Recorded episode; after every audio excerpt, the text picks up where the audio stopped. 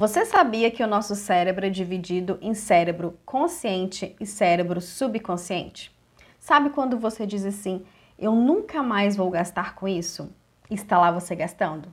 Ou então, Kelly, a partir de hoje eu vou juntar dinheiro e você nunca consegue? Isso acontece exatamente porque o nosso comportamento não é um reflexo do que a gente fala, ou seja, do cérebro consciente, e sim do que a gente sempre fez, ou seja, do nosso cérebro subconsciente.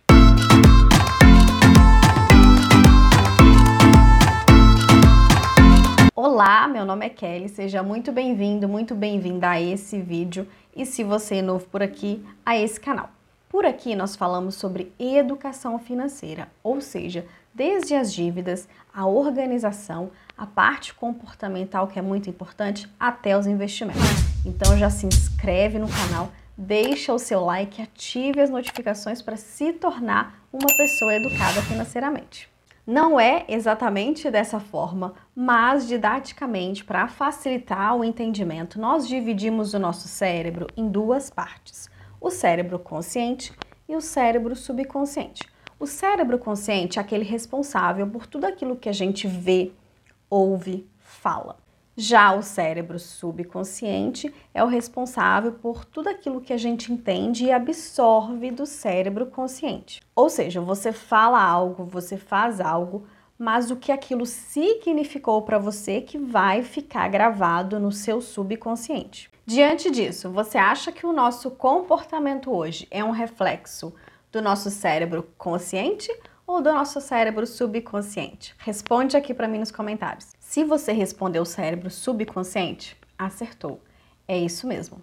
Quer ver uns exemplos? Quando você ouve alguém falando, ou você mesmo quando vira e fala assim: "Ah, eu nunca mais vou fazer isso". E tá lá você fazendo. "Ah, eu não vou mais gastar dinheiro com isso". E está lá você gastando. A partir de hoje eu vou guardar dinheiro.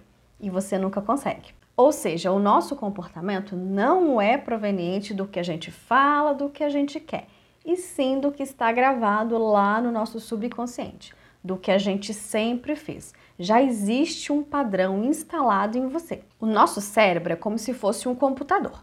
Tudo o que você fala, tudo o que você ouve, tudo que você vê ele está gravando. Só que ele grava o que aquilo como significou para você. O ato de você falar e querer é no consciente, mas é o subconsciente que prevalece. Então, se você tem crenças limitantes sobre o dinheiro, você também terá uma vida financeira limitante.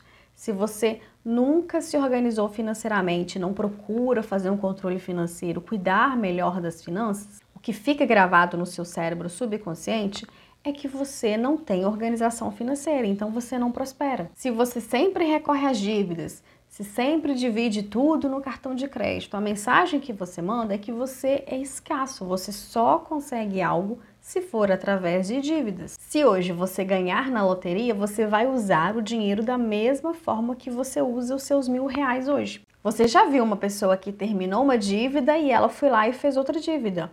Não, Kelly, como assim? Eu não quero mais saber de dívida. Só que aí é que tá.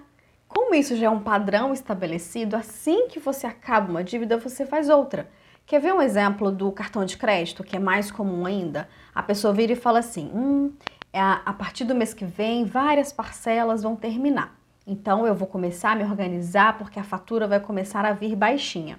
E aí o que, que acontece? Aparecem novas compras parceladas, ou seja, a fatura volta a ser a mesma coisa como estava. O nosso cérebro subconsciente cumpre as ordens recebidas baseadas no que o cérebro consciente acredita e aceita como verdade. Ele não distingue o que é certo e o que é errado, ele só acata. Se você sempre diz e age como eu nunca tenho dinheiro, nunca sobra dinheiro, o dinheiro tá pouco, Tá tudo tão caro. Vive comprando no impulso. O seu subconsciente ele só reforçará essas crenças se materializando nos resultados. Você entender essa diferença do cérebro consciente e o cérebro subconsciente não é só para a vida financeira, é para todas as áreas da vida. É por isso que experiências impactantes, traumáticas, elas ficam gravadas no nosso subconsciente, exatamente porque a carga emocional, a forma como a gente absorveu e entendeu aquilo, ficou gravado. E isso vai interferir diretamente nos nossos resultados, na forma como a gente entende, como a gente compreende e percebe as coisas.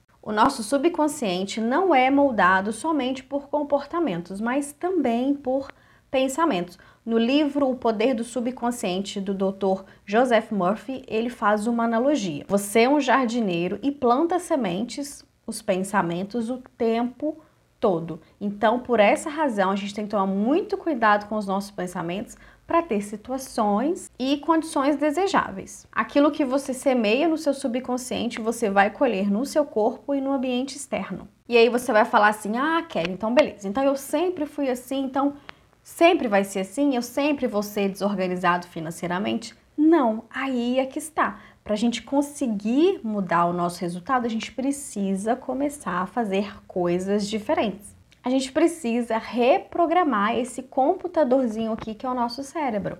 E para fazer isso, a gente precisa da educação financeira.